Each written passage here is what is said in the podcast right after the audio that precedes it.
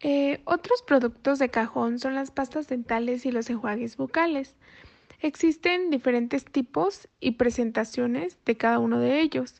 Eh, las pastas son un compuesto químico que es utilizado para la eliminación de microorganismos causantes de caries y causantes de las enfermedades gingivales y periodontales. Existen pastas anticaries, que estos son de dos tipos, para adultos y para niños, y son ideales para personas que no presentan caries.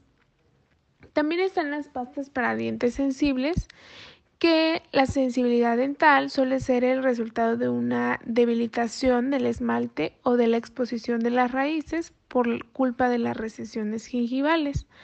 También se pueden relacionar con problemas de fractura dentaria, caries o por bruxismo.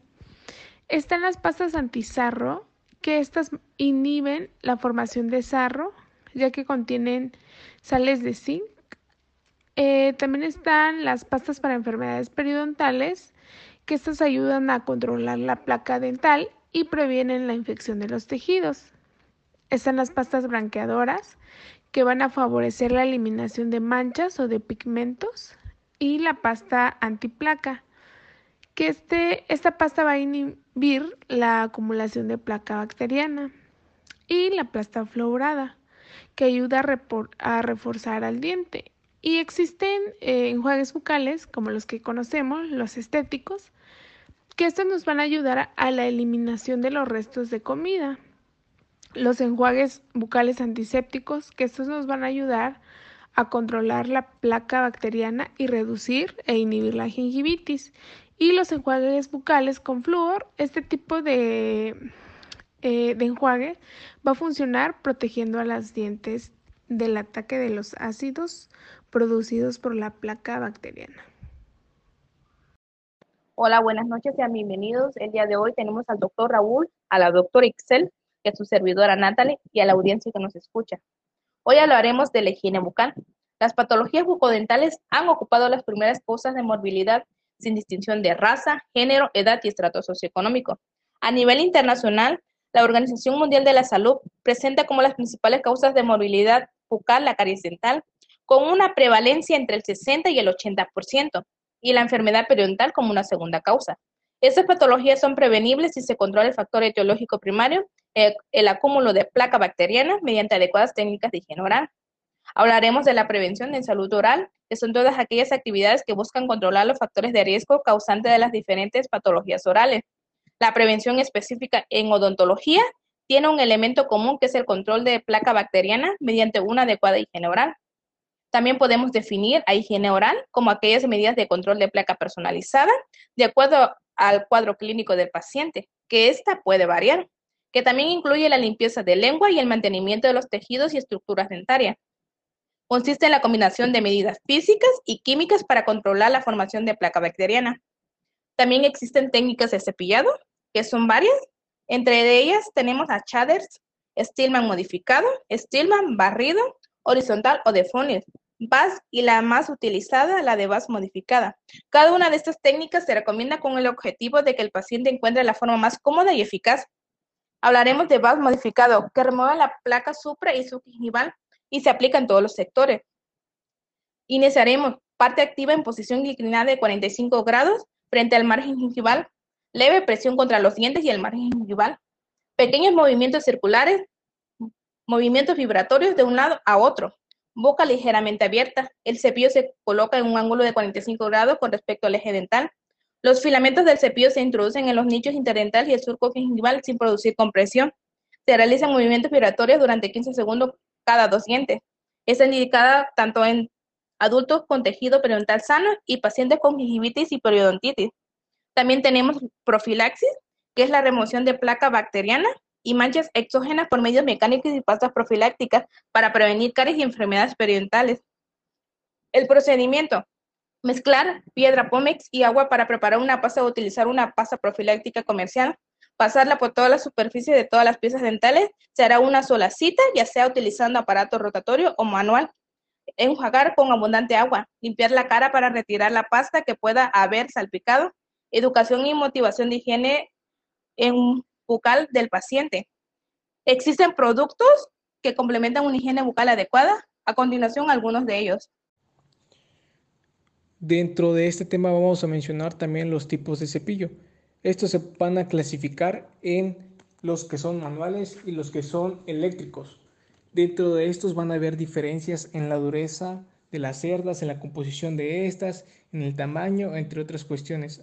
Aquí también vamos a mencionar que hay diferentes tipos de cepillos, dependiendo del uso que se le dará.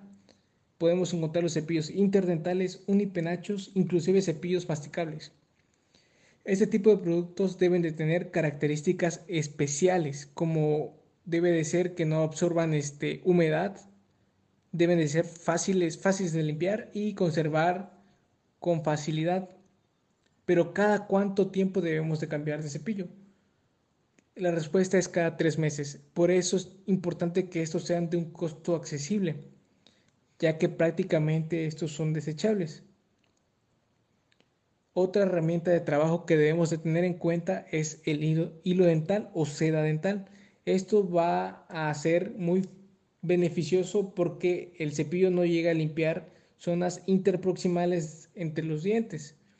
Por eso, para usar el hilo dental, la técnica correcta o sugerida es tomar un trozo de 60 centímetros de la seda dental y enrollar eh, la seda dental en los dedos medios de, los, de las dos manos para poder así tener un control óptimo de este producto. Se debe introducir el hilo suavemente este, deslizándolo hacia el surco gingival. Enseguida vamos a rodear el diente con suavidad y vamos a deslizar hacia la caro cruzal realizando movimientos de vaivén o de sierra en sentido lingual. Es importante mencionar que la motivación inicial que muestran muchos pacientes a la hora de mantener un hábito adecuado de higiene desaparece al poco tiempo. Por eso lo que es indispensable es motivarlos siempre que podamos para evitar la acumulación de biofilm y con ello la aparición de caries y enfermedades periodontales. Por eso debemos de proporcionarles una óptima educación, un óptimo cuidado personalizado a cada paciente y darles a conocer productos de calidad. Nos vemos hasta la próxima. Hola, muy buen día. Eh, hoy vamos a hablar sobre la articulación temporomandibular. Como sabemos, eh, la articulación temporomandibular actúa como una bisagra deslizante entre la mandíbula y el cráneo. Eh, pues la mandíbula nos permite hacer muchas funciones con ella, como hablar, masticar, entre otras cosas es muy importante para nosotros ya que pues es este el método que nosotros usamos para todo casi la mayoría de cosas comer hablar. Eh, bueno eh, la articulación temporomandibular está compuesta por el hueso temporal. Se articula con el hueso temporal del cráneo y por eso se denomina temporomandibular eh, permite movimientos de bisagra en un plano y puede considerarse como una articulación ganglimoide. Eh, también nos permite movimientos de deslizamiento y la articulación temporomandibular está formada por el cóndigo mandibular, cóndilo mandibular y la fosa mandibular del hueso temporal. Eh, se clasifica como una articulación compuesta, ya que, como sabemos, la articulación compuesta eh, se dice que es a partir de al menos tres huesos. En este caso, sin embargo, pues eh, la articulación temporal mandibular solo está formada por dos, ya que el disco articular eh, ya se denominó como un hueso sin osificar Esta permite pues los movimientos complejos de la articulación y pues la forma exacta del disco eh, se debe a la morfología del cóndilo y la fosa mandibular. Este disco mandibular es, es flexible y puede, y puede adaptarse a las funciones de las superficies articulares. Eh, por lo tanto, eh, se dice en la literatura que entonces la articulación temporomandibular se compone por, por el disco eh, por el hueso y por la mandíbula. Sin embargo, como sabemos, pues el disco sí se puede adaptar, pero no su morfología pues no cambia. El disco articular está unido por detrás de, una, a una región de tejido conjuntivo laxo, muy vascularizado e inervado. Eh, y por arriba está limitado con una lámina de tejido conjuntivo que contiene muchas fibras elásticas de la lámina retrodiscal superior.